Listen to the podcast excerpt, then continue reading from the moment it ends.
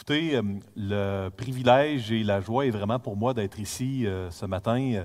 Euh, c'est également avec beaucoup de reconnaissance que je veux remercier l'Église Emmanuel d'être partenaire avec nous à la fondation du counseling biblique depuis au moins deux ans.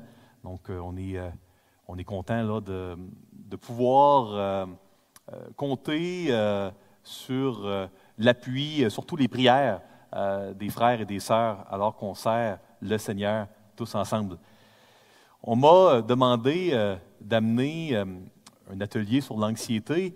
Donc, quand je réfléchissais à quel texte de la Bible je pouvais amener durant mon message, je me suis dit, certainement, on pourrait étudier le narratif de Gédéon dans le livre des juges. Parce que, vous savez, euh, dans le... Bon, pour faire une euh, longue histoire courte, le livre des juges nous parle euh, de salut et de délivrance. Dans le livre des juges, on peut voir douze juges, six juges majeurs, six juges mineurs et un anti-juge hein, qui fait le, le, contraire au centre, Abimelech. Et la grande question qui est derrière tous ces narratifs-là, c'est qui est celui qui va délivrer le peuple d'Israël. Parce que dans le livre des juges, il y a constamment ce cycle où les enfants d'Israël se tournent vers des idoles et la résultante est toujours de l'esclavage. Donc on a idolâtrie, esclavage. Et Dieu envoie des juges. Euh, des euh, sauveurs petit s, des libérateurs petit l, qui font un travail euh, qui, est, bon, mais qui est incomplet, qui est imparfait. La, réponse à la question qui va vraiment libérer le peuple, le peuple de Dieu de l'Ancien Testament, hein, Israël, cette réponse-là s'accomplira que dans Jésus, le juge parfait, le sauveur parfait euh, qui est venu et qui est notre Dieu. Et vous savez, euh, on a appris euh, dans le premier narratif, hein, le premier juge chez Othniel, on voit que la cause de l'esclavage des enfants d'Israël, dans le cas de Othniel, le peuple avait oublié, avait oublié Dieu, avait oublié sa parole, avait oublié l'alliance. Puis nous aussi, parfois, on a une amnésie de l'Évangile et on a besoin de se rappeler. Le deuxième juge, Éhoud, nous montre comment les idoles qui nous asservissent et nous amènent en esclavage sont souvent sordides, pathétiques. Euh, et dans le troisième récit des juges, on, voit euh, avec Déborah que parfois euh, on a des ennemis qui prennent un petit peu de place dans un endroit reclus et que quand on les tolère, euh, ces ennemis-là peuvent devenir plus forts que nous. Dans le cas de Gédéon, on voit deux choses remarquables qui sont d'opportunité. Premièrement, on voit que euh, le Seigneur, dans la délivrance qu'il veut faire, nous amène à combattre nos peurs de manière à ce que lui puisse transformer nos peurs en foi.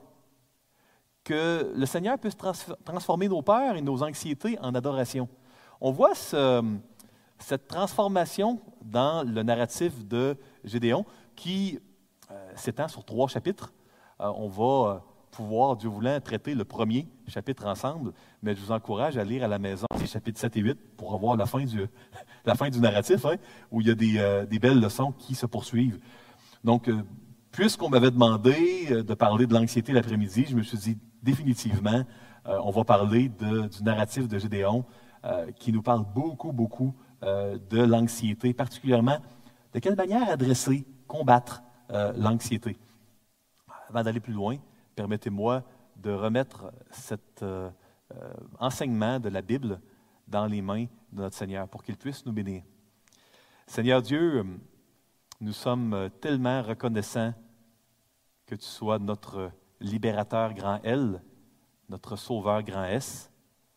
Tu es celui vers qui euh, tous ces personnages, ces envoyés de toi euh, pointaient. Seigneur, je veux te prier pour que tu euh, disposes nos cœurs, que tu nous rendes réceptifs à ta parole.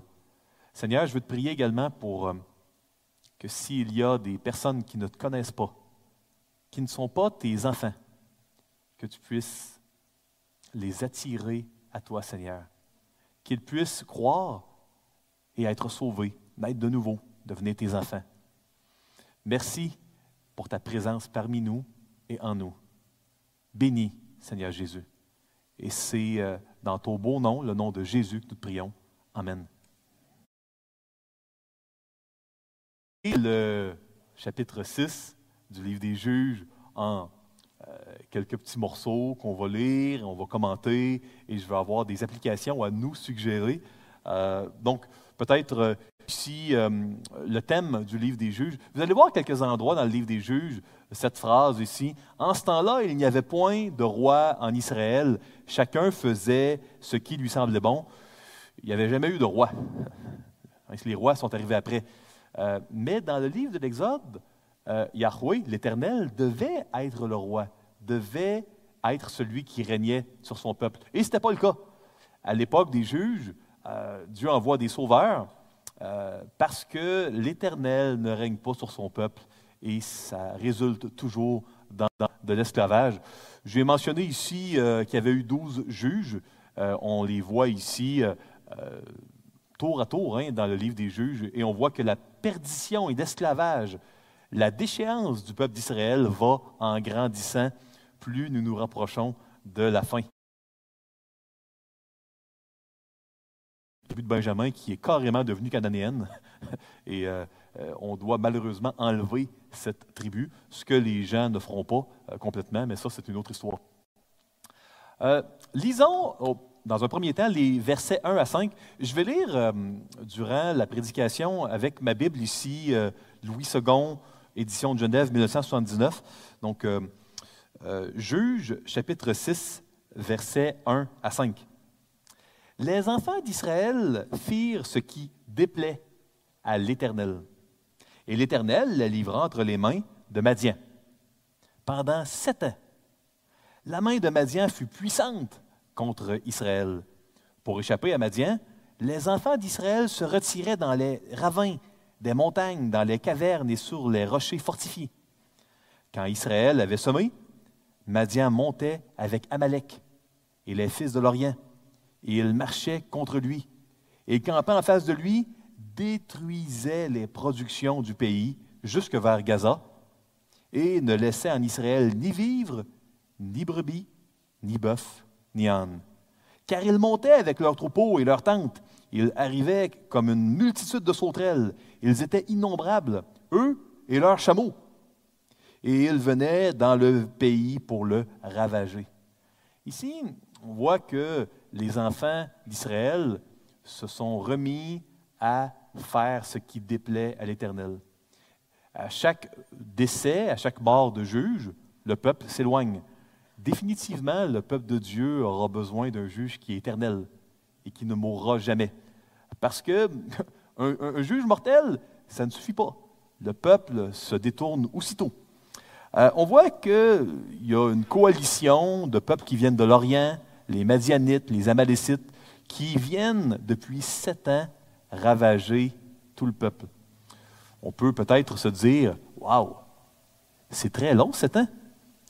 Euh, après l'historique de délivrance de Éhoud, de Othniel, de Barak et Déborah, pourquoi attendre sept ans? Avant de crier à Dieu? Avant de lancer la pierre aux euh, enfants d'Israël, euh, il est important de considérer également nos aveuglements et nos endurcissements, parce que nous aussi, nous sommes parfois très lent à regarder au ciel quand nous sommes en train de trébucher dans des esclavages. Évidemment, nous sommes euh, libérés d'un point de vue légal comme enfants de Dieu. Mais la vie chrétienne est une vie de repentance.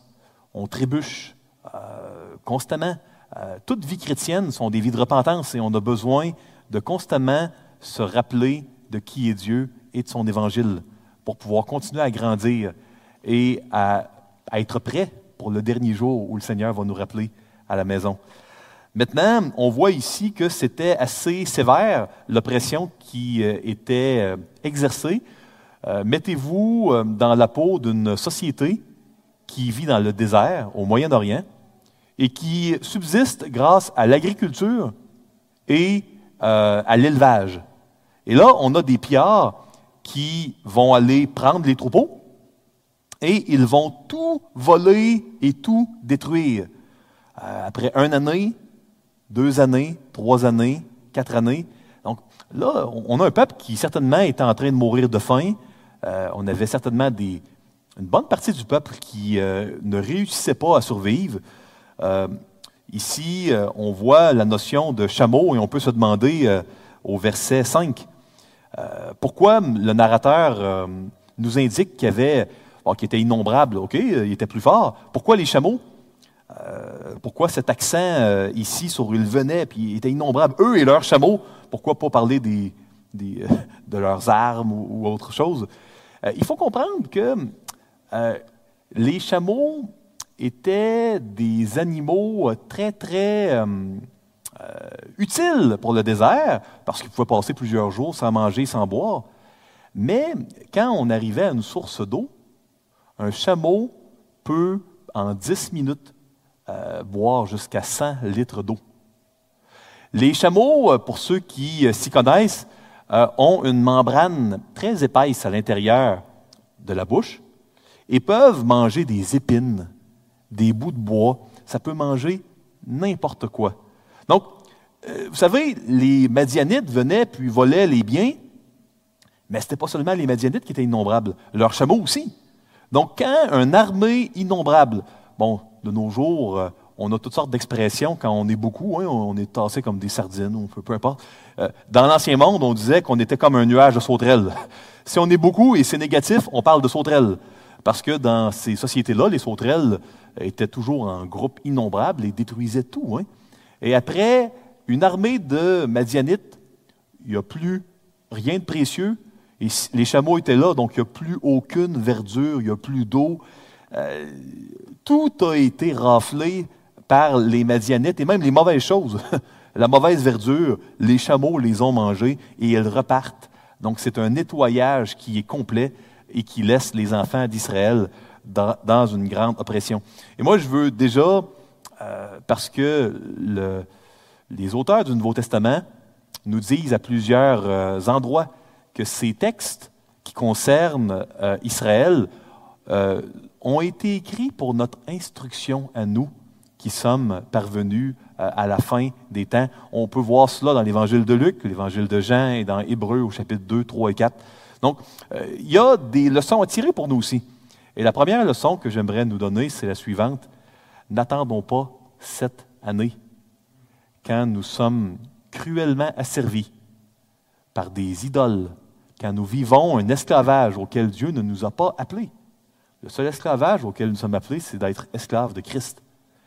Tout autre esclavage n'est pas dans le plan de Dieu pour nous. Et n'attendons pas ce temps pour crier à Dieu. Parce que Dieu, il écoute et il répond. Et ça m'amène maintenant au verset 6 euh, à 10. Euh, donc ici, on voit dans les versets 6 ce qui suit. Israël fut très malheureux à cause de Madian. Et les enfants d'Israël crièrent à l'Éternel. Lorsque les enfants d'Israël crièrent à l'Éternel au sujet de Madian, l'Éternel leur envoya un vaillant guerrier qui détruit tout? Non. L'Éternel leur envoya un prophète. Euh, l'aide que nous désirons n'est définitivement pas toujours celle que Dieu a en tête pour nous. Il voulait certainement un héros comme Éhoud, euh, comme Barak, qui allait les débarrasser des euh, Madianites, il leur envoie un prophète qui va leur annoncer la parole de Dieu. Euh, ça commence par là. La délivrance du Seigneur commence par sa parole. Même pour les enfants de Dieu, pas seulement pour la conversion. Continuons. Euh, donc, il leur envoya un prophète aux enfants d'Israël. il leur dit, Ainsi parle l'Éternel, le Dieu d'Israël. Je vous ai fait monter d'Égypte et je vous ai fait sortir de la maison de servitude. Je vous ai délivré de la main des Égyptiens et de la main de tous ceux qui vous opprimaient. Je les ai chassés devant vous et je vous ai donné leur pays. Je vous ai dit, je suis l'Éternel votre Dieu.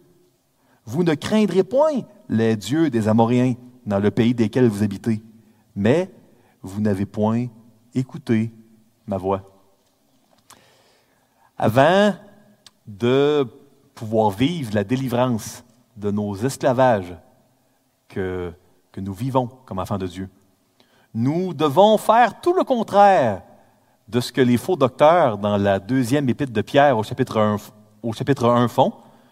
Nous devons nous rappeler de la purification de nos péchés passés. Nous devons nous rappeler d'où nous venons, de l'enfer que nous méritions.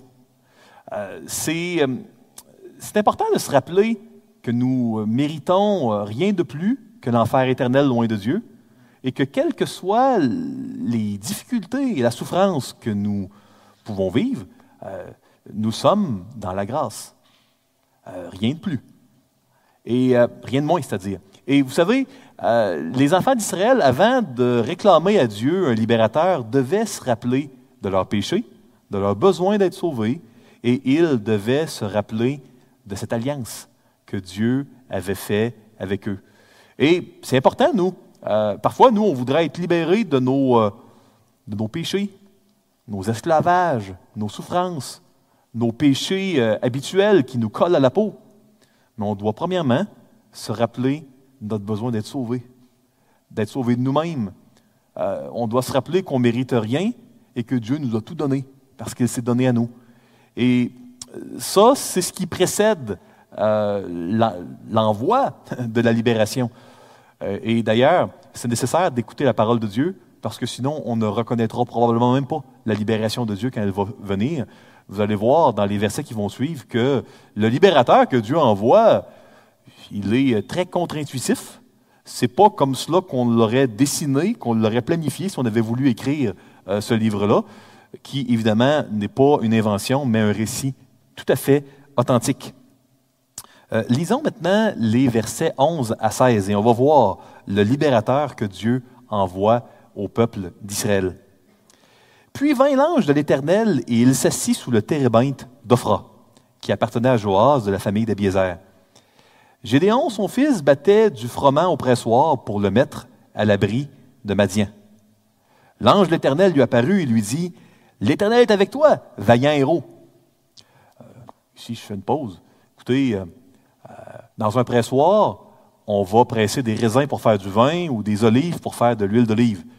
Euh, on ne bat pas le blé parce que le, blé avait une, écaille qu'on appelle la balle qui devait être frappée dans un endroit très, très découvert où il y a une brise et la mauvaise partie, l'espèce d'écaille qu'il fallait euh, retirer, était, s'envolait au vent, puis on avait la bonne farine.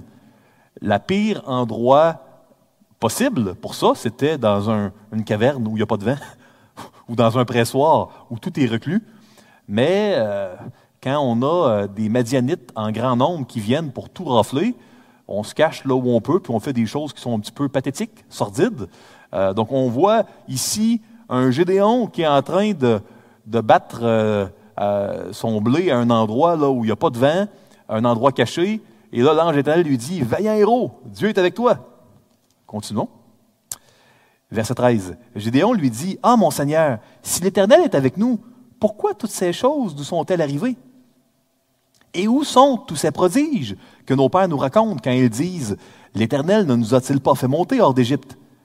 Maintenant, l'Éternel nous abandonne et il nous livre entre les mains de Madian. Est-ce que ça vous arrive, vous aussi, de lire la Bible en voyant le récit du feu qui tombe du ciel dans Deux Rois au chapitre 1, ou des dix plaies d'Égypte de l'Exode, euh, le récit de la création peut-être. Puis vous vous dites, waouh, ce Dieu-là est tellement puissant. Pourquoi moi je ne réussis pas à avoir la victoire sur mes, péchés, que ce soit un, un péché de médisance, un péché d'alcool, euh, un, péché au niveau de l'argent, au niveau de mon couple, un péché sexuel, un, péché euh, peut-être au niveau euh, de la manière dont je gère certaines relations qui sont malsaines. pourquoi le Dieu Tout-Puissant, qui a fait le ciel, la terre et tout ce qui s'y trouve, qui peut me sauver de l'enfer éternel et qui l'a fait, pourquoi je vis un tel esclavage si tout ce que j'apprends sur le Dieu de la Bible, mon Dieu, est vrai? Puis c'est facile de voir le décalage. Et euh, c'est exactement cette question-là que se dit euh, Gédéon, qu'il se pose. Il se dit, bon, moi, j'attends tous les prodiges de l'Éternel. Euh, et si c'est vrai, ben, Dieu nous a abandonnés. Parce qu'on ne peut pas être depuis sept ans durement opprimé si tout ça c'est vrai. Et on voit que le Seigneur, il engage une conversation. C'est ce que le Seigneur fait. Hein? Quand on lui parle, quand on lui partage nos questions, le Seigneur se plaît à engager une conversation avec nous. Il ne nous répondra probablement pas de voix audible, mais c'est une conversation euh, qu'il veut faire par sa parole, si on veut bien l'écouter. Euh, continuons ici. Euh, verset 14. L'Éternel se tourna vers lui et dit, Va avec cette force que tu as et délivre Israël de la main de Madian. N'est-ce pas moi qui t'envoie? Gédéon lui dit, Ah mon Seigneur, avec quoi délivrerai-je Israël? Voici, ma famille est la plus pauvre en Manassé, et je suis le plus petit dans la maison de mon père. L'Éternel lui dit, Mais je serai avec toi, et tu battras Madian comme un seul homme. Dans la plupart des, euh, des appels que Dieu fait, c'est commun de voir dans la Bible les objections euh, que les gens qui sont appelés vont avoir en disant c'est, c'est trop grand pour moi, je ne suis pas capable. Il y a énormément de similarités dans l'appel de Gédéon et celui de Moïse dans Exode chapitre 3. Moïse a dit la même chose. Moi, j'ai la langue embarrassée. Envoie qui tu veux, Seigneur, mais pas moi. Moïse avait passé 40 ans à essayer de, dans une certaine mesure, hein, de délivrer le peuple d'Israël. Et puis, euh, il était tellement convaincu qu'il n'était pas capable que, à l'âge de 80, euh, même si Dieu lui disait d'y aller, euh, il ne voulait plus le faire. envoie un autre, Seigneur. avant d'être libéré, on doit réaliser notre besoin d'être libéré. On doit réaliser nos manquements, s'en repentir. Et avant d'être utilisé par Dieu, on doit réaliser que nous sommes incapables de quoi que ce soit de bon, si ce n'est par Dieu. Et c'est ce que la conversation entre l'Éternel et Gédéon l'amène à réaliser. J'aime beaucoup, moi, le missionnaire, euh, le récit euh, du missionnaire Hudson Taylor, qui a eu un, ministère extraordinaire euh, en Chine il y a un peu plus d'un siècle. Et vers la fin de sa vie, alors que Hudson Taylor était malade, un, collègue lui dit Regarde, quel, vous pouvez voir ça dans sa biographie, euh, tome 2, regarde quel ministère incroyable tu as eu hein, euh, durant toutes ces années-là.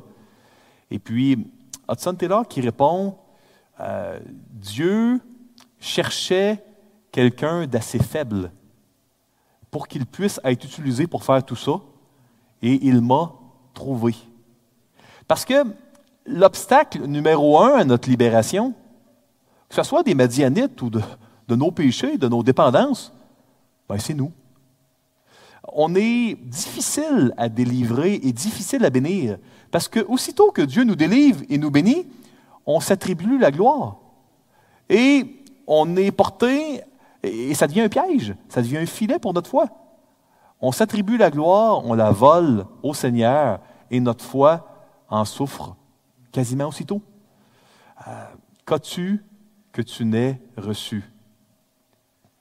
Pourquoi te glorifies-tu? Vous savez, c'est important de toujours donner la gloire à Dieu. Le livre d'Ésaïe, au chapitre 64 à 66, nous enseigne que Dieu, il garde jalousement sa gloire. On ne doit pas voler la gloire de Dieu. Si on veut être utilisé par Dieu, on doit être profondément convaincu qu'on en est incapable. Et euh, cette étape-là est acquise à travers la conversation que Dieu a. Le Seigneur, il a choisi celui qui, dans une société très communautaire, il a choisi une aide qui était méconnaissable. Il a choisi un petit, d'une petite famille, d'une petite tribu, qui était en train de battre son froment dans un pressoir, puis qui était convaincu qu'il serait complètement incapable. Et c'était ça sa force. Hein, Vas-y avec cette force que tu as. Si on peut déterminer les questions dans un texte biblique par le contexte, ben, c'est quoi le contexte de Juge 6? C'est quelqu'un qui symbolise vraiment la faiblesse. On a le symbole même de la faiblesse en Gédéon. Plus petite tribu, plus petite famille, quelqu'un qui bat ça dans le pressoir. Il sait qu'il n'a pas la capacité et c'est ce que l'on a besoin de découvrir si on ne le sait pas déjà. Parfois, euh, j'ai des frères et des sœurs en counseling biblique qui, euh, qui me disent, moi j'ai prié pour que Dieu me donne la force pour avoir la victoire sur ma dépendance, sur mes péchés. Puis moi, quand j'ai l'opportunité de parler euh, librement et de, de le dire, j'écoute, arrête de prier ça. Arrête de demander à Dieu. Arrête de demander à Dieu de, qu'il te donne la force. Euh, tu ne l'auras pas, puis il ne te la donnera pas. Demande-lui plutôt de vaincre pour toi. Euh, vous allez peut-être dire, c'est la même chose. Euh, oui et non. Ça dépend de ce qu'on veut dire. Quand on demande à Dieu de nous donner la force, si on le fait en étant pleinement conscient que c'est lui en nous, bah, c'est très bien. Pas de problème. Dieu comprend. Mais si, quand on lui demande la force, on fait comme on sait si malheureusement si souvent faire et on s'en attribue la gloire, ça devient nous, avec une force qui vient de Dieu, mais qui est devenue notre force, ah, ben, c'est là que les choses se, gâtent. Parce que dans la Bible, s'il y a une chose qui est caractéristique, c'est que les combats, ils sont gagnés par le Seigneur. C'est ce qu'on voit dans les murailles de Jéricho qui s'écroulent. Euh, c'est ce qu'on voit dans tous ces combats extraordinaires où Dieu se fait un point d'honneur de montrer que c'est par lui, que c'est par sa force. La délivrance de Dieu est parfois méconnaissable et Dieu nous appelle à avoir la victoire sur notre esclavage.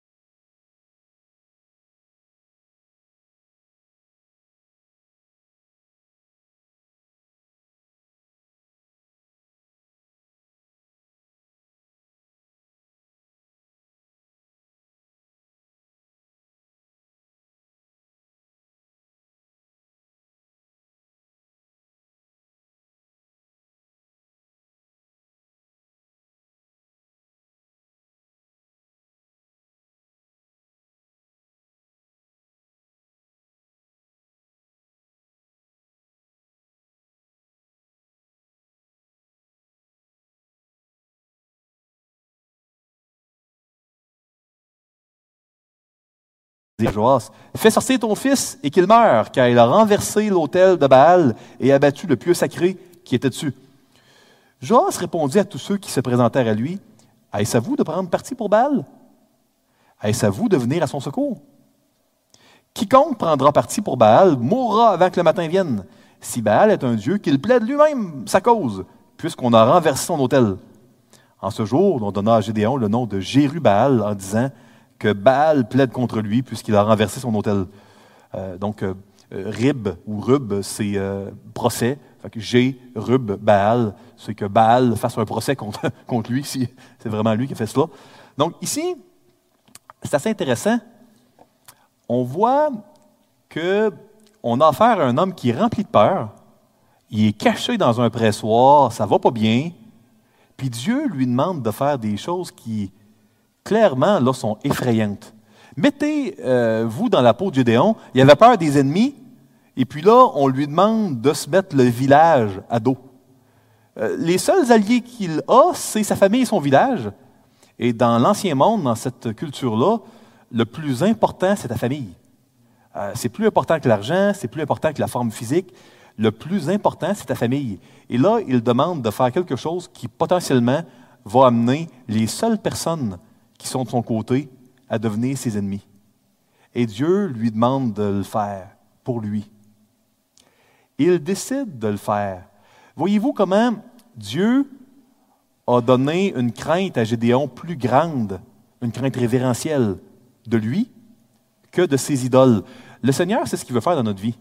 Il veut que notre crainte révérentielle de lui, hein, le sérieux, de prendre Dieu au sérieux, que ça grandisse et que notre crainte de Dieu devienne plus grande que notre crainte des idoles, que notre crainte de nos Baals à nous.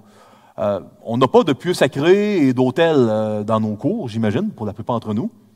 Mais euh, ultimement, les idoles, c'est tout système, toute chose sur lequel on va s'appuyer pour s'identifier, pour tirer une identité, pour notre prospérité, pour notre sécurité, et puis de dire et faire des choses qui vont nous mettre à dos nos proches. c'est insécurisant. Et puis parfois, on va être troublé parce qu'on tire une identité hein, de la part de nos proches. Donc ici, on a hum, vraiment quelque chose qui est un principe qu'on peut saisir et s'approprier. Nos combats pour le Seigneur commencent à la maison. Ça commence par les fautes, les mauvaises allégeances qui sont à la maison.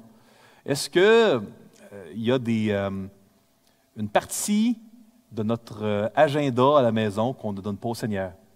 Est-ce que c'est une partie de nos loisirs, le nombre d'heures qu'on passe devant un écran euh, versus le temps que l'on prend pour, se mettre à genoux puis prier notre Dieu, le Dieu Tout-Puissant, qui a un plan et une mission pour notre vie. Euh, les euh, loisirs, ce n'est pas mauvais en soi, mais ce n'est pas ce qui nous donne la capacité de réussir notre vie. Et on doit être prudent avant de donner sans compter notre temps à des choses qui ne nous amènent pas à réussir notre vie. On existe pour Dieu. Dieu nous a racheté à un prix élevé. On doit vivre pour lui. Il y a des pas à faire qui peuvent euh, être la source de rejet, même à la maison. Le Seigneur nous appelle à nous consacrer à la maison, dans notre couple, avec nos parents, avec nos enfants, avec nos collègues de travail, avec nos amis les plus proches. On doit être prêt à risquer ces relations-là pour faire ce que Dieu nous demande. Et ça, euh, c'est très important. J'ai, euh, je discutais avec un, ami il y a quelques semaines qui me disait Ah, ben moi, euh, l'Église, je vois tellement de problèmes. Euh, L'Église n'a pas réussi à atteindre le Québec avec l'Évangile. Elle a même donné des raisons à bien des égards à plusieurs Québécois pour ne pas croire au Dieu de la Bible. Puis moi, j'ai répondu à cet ami oui, c'est vrai à bien des égards. Mais moi, Dieu, il me dit que l'Église, c'est son plan. C'est la colonne et l'appui de la vérité. Je ne veux pas euh, penser à faire un autre plan si Dieu me dit que l'Église, c'est son plan. Euh, on peut euh, être en désaccord avec comment les gens suivent le Seigneur. Puis souvent, on peut même constater que les gens suivent mal le Seigneur. Mais le Seigneur nous dit comment on doit vivre. Et c'est à travers l'Église. Et ça m'amène à, la dernière section, la section collective. Euh, donc, euh, lisons ensemble la dernière section, les versets 33 à 40. Tout Madian, Amalek et les fils de l'Orient se rassemblèrent. Ils passèrent le Jourdain et campèrent dans la vallée de Gisraël. Gédéon fut revêtu de l'Esprit de l'Éternel.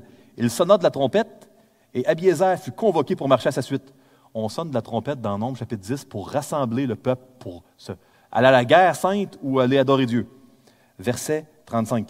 Il envoya des messagers dans tout Manassé, qui fut aussi convoqué pour marcher à sa suite. Il envoya des messagers dans Asser, dans Zabulon et dans Nephtali, qui montèrent à leur rencontre. 36. Gédéon dit à Dieu, Si tu veux délivrer Israël par ma main, comme tu l'as dit, voici, je vais mettre une toison de laine dans l'air. Si la toison seule se couvre de rosée et que tout le terrain reste sec, je connaîtrai que tu délivreras Israël par ma main, comme tu l'as dit. Il arriva ici. Le jour suivant, il se leva de bon, matin, pressa la toison et en fit sortir la rosée que donna de l'eau plein une coupe. Gédéon dit à Dieu Que ta colère ne s'enflamme point contre moi et je ne parlerai plus que cette fois. Je voudrais seulement faire encore une épreuve avec la toison que la toison seule reste sèche et que tout le terrain se couvre de rosée. Et Dieu fit ainsi cette nuit-là. La toison seule resta sèche et tout le terrain se couvrit de rosée. Bon, c'est probablement un des textes les plus mal compris, à mon avis, de tout le livre des juges. Euh, souvent, les gens vont oublier qu'avant de demander la toison, il a sonné de la trompette partout là, pour rassembler Israël. Si c'était sa manière de tester Dieu, pour savoir s'il devait le faire, j'aurais été porté à faire ça avant les trompettes. Pas vous? Parce qu'une fois que tu as sonné des trompettes et que tu as convaincu, euh, convoqué tout le, tout le, reste du peuple, les autres tribus, il est un peu tard pour tester auprès de Dieu s'il veut ou non aller attaquer un ennemi supérieur en nombre. Vous êtes d'accord avec moi? Euh, le signe ici n'est pas pour Gédéon. On doit se remettre vraiment dans la peau des lecteurs originales.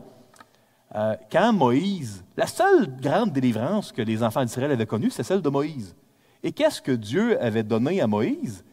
Après qu'il l'ait appelé, il lui avait donné des signes pour le peuple, pour que le peuple voie que c'était bel et bien Dieu qui l'avait envoyé. Euh, vous vous souvenez, le serpent qui représentait les Égyptiens, le bâton, l'autorité de Dieu. L'autorité des Égyptiens est retirée Hein, la puissance des Égyptiens est, retirée par le Seigneur, le bâton en serpent, etc. Donc, euh, Exode 3, 4 euh, et 5. Donc, ici, Gédéon demande un signe pour le peuple. Lui, il, euh, a déjà convoqué tout le peuple. Hein. il est trop tard pour aller en arrière. Mais il veut démontrer au peuple que ça vient bel et bien de Dieu. Donc, moi, j'aimerais vous suggérer que ce n'est pas pour trouver la volonté de Dieu, mais bel et bien pour démontrer euh, au peuple qu'est-ce qui va se passer.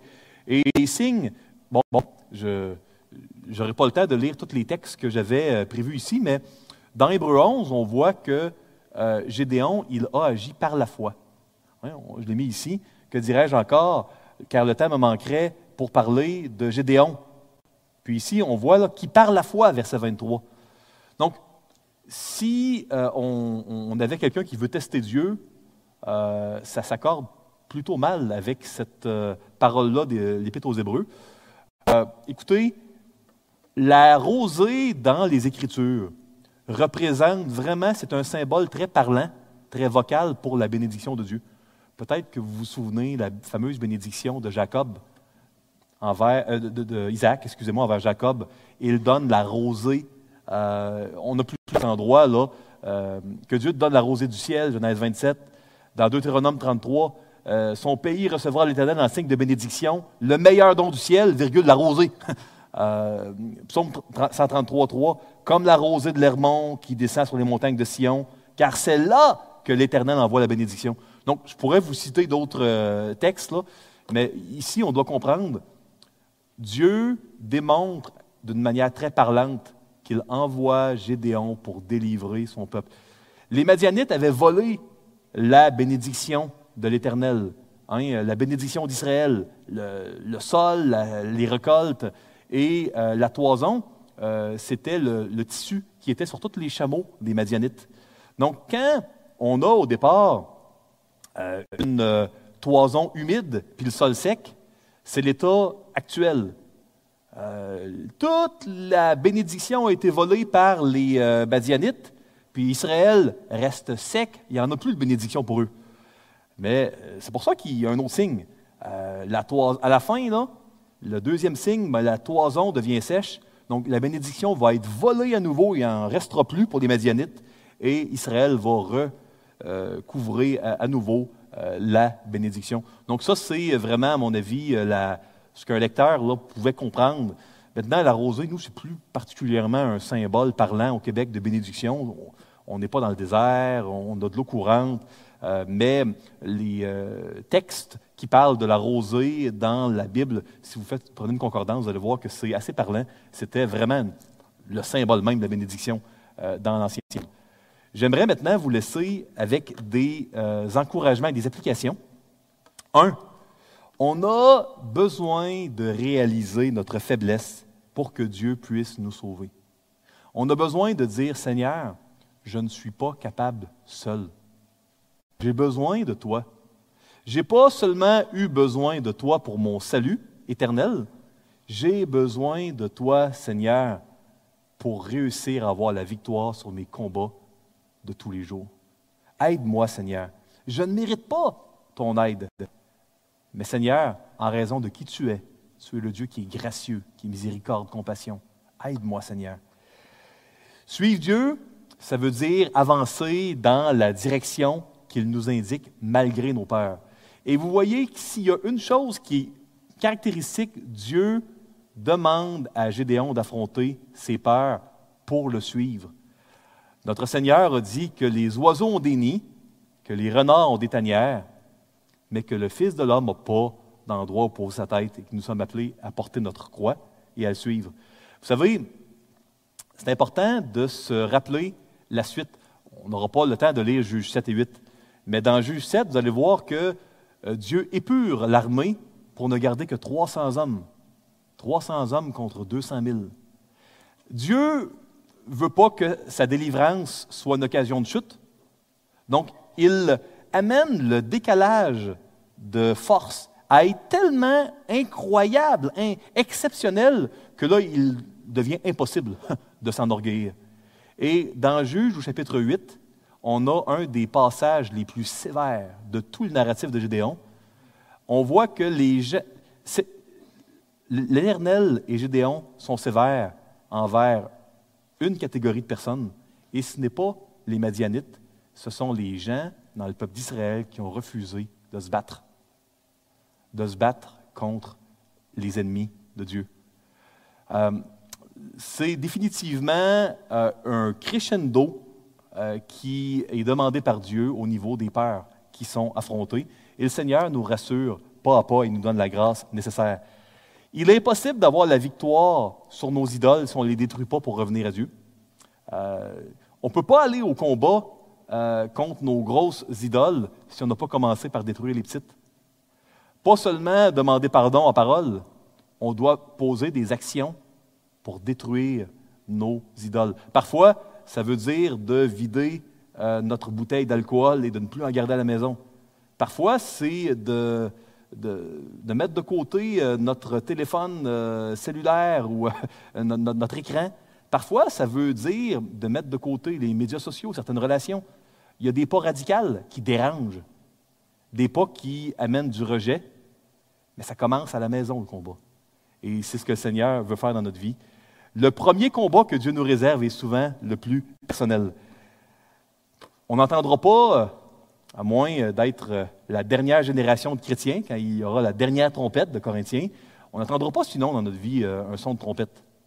Mais le Seigneur, par sa parole, par un son encore plus percutant qu'un son audible de trompette, nous amène, nous appelle à nous lever. Et ce que l'on chante dans nos cantiques au niveau du combat contre le mal, puis on dit que Dieu va nous garder.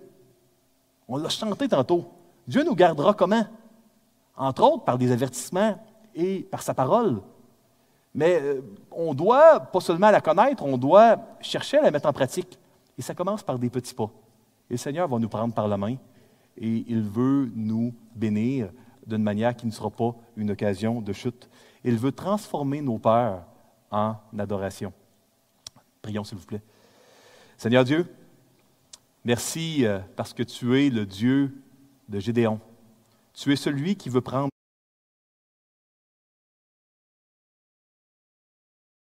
parfois. Et Seigneur, tu veux nous donner pas à pas la marche à suivre pour que tu transformes nos peurs en foi et nos peurs en adoration. Nous euh, te remercions pour qui tu es. Nous te remercions pour ta grâce. Seigneur, je te demande ta bénédiction sur chaque personne ici. Et encore une fois, s'il y a des gens qui ne te connaissent pas, ma prière, c'est qu'ils reconnaissent leur besoin d'être sauvés, d'être délivrés, et qu'ils euh, puissent mettre leur foi en toi. Dans le nom de Christ.